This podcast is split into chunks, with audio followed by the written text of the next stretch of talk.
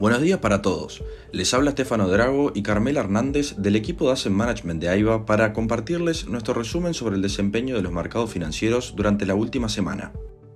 Los mercados financieros globales culminaron la semana acumulando sólidas ganancias, impulsado por la temporada de resultados corporativos que sorprenden al mercado y tras comentarios del presidente de la Fed que tranquilizaron a los inversores. Luego de un difícil primer semestre del año, julio cierra en el mercado estadounidense como el mejor mes desde noviembre del 2020. Con respecto a los resultados corporativos del segundo trimestre del 2022, ya han reportado más del 51% del S&P 500, con el 67% superando las estimaciones de ganancias. La nota positiva estuvo de la mano de los sectores energía e industriales, mientras que el financiero y el servicio de comunicaciones fueron los principales detractores. La semana pasada, el Fondo Monetario Internacional también actualizó sus perspectivas de crecimiento global, bajando sus expectativas de crecimiento y advirtiendo sobre una recesión mundial.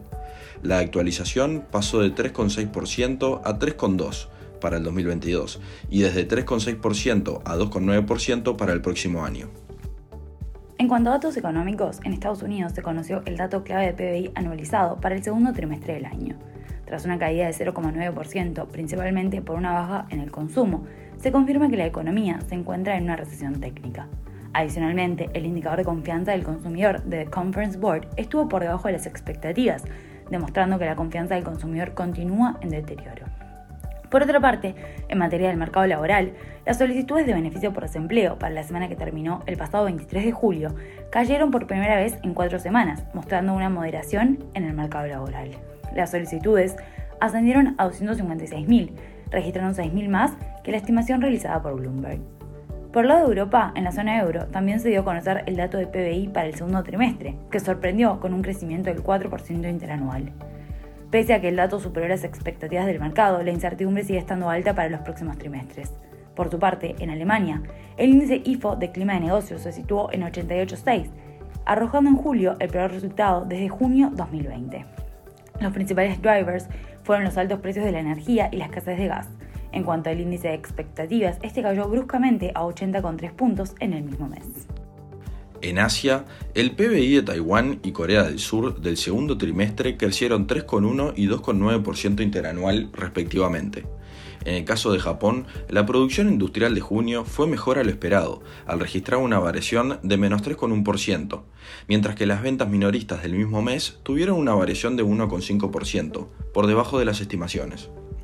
En lo que refiere al rendimiento de los principales índices, en Estados Unidos el pasado viernes terminaron la semana al alza.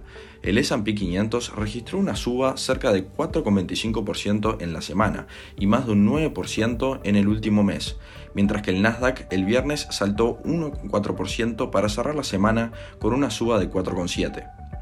Por otro lado, en Europa, los índices bursátiles también presentaron retornos alcistas, con el Eurostock 50 aumentando 3,1 y el DAX alemán 1,7%.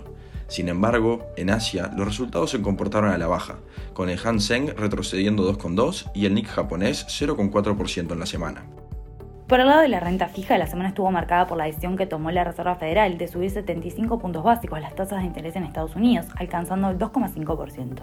En este contexto, la curva de tasas de interés en Estados Unidos continuó desplazándose hacia abajo, con caídas más pronunciadas en la parte corta de la curva, por lo que disminuyó la inversión de la curva del tramo 2 a 10 años.